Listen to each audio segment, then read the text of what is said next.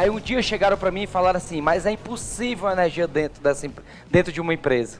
Isso aí os caras fazem porque é esporte. Eu adoro quando dizem que é impossível. E eu criei um negócio que virou um case, saiu na revista Exame.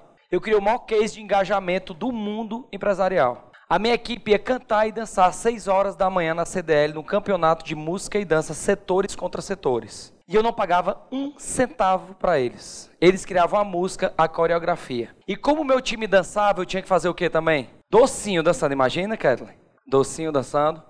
Aí tinha um mês de fevereiro que foi ruim, eu cheguei para minha equipe e falei assim: reúne lá todo mundo. Sempre gostei de reunir. Olho no olho, face to face. Galera, é o seguinte, vamos entrar agora no mês de fevereiro. A média de fevereiro era X, eu taquei uns 30% de crescimento. Subi a régua na estratosfera. E é o seguinte, galera, se bater a meta esse mês, eu venho pra frente do palco aqui e faço malabarismo para vocês. E o pessoal, não. Se bater a meta esse mês, eu imito o macaco. Uh, uh, uh, uh, uh. Não, não, não, tá bom. Se bater a meta esse mês, eu compro uma roupa de bailarina rosa, com babado, com saia, e faço um show de balé para vocês. Uau! E mais, se bater 110%, eu vou para as três primeiras lojas, vou para a vitrine do shopping e fico lá durante 10 minutos. Eu era o chefe do chefe do chefe dos caras. Eu passei um mês inteiro recebendo a mensagem.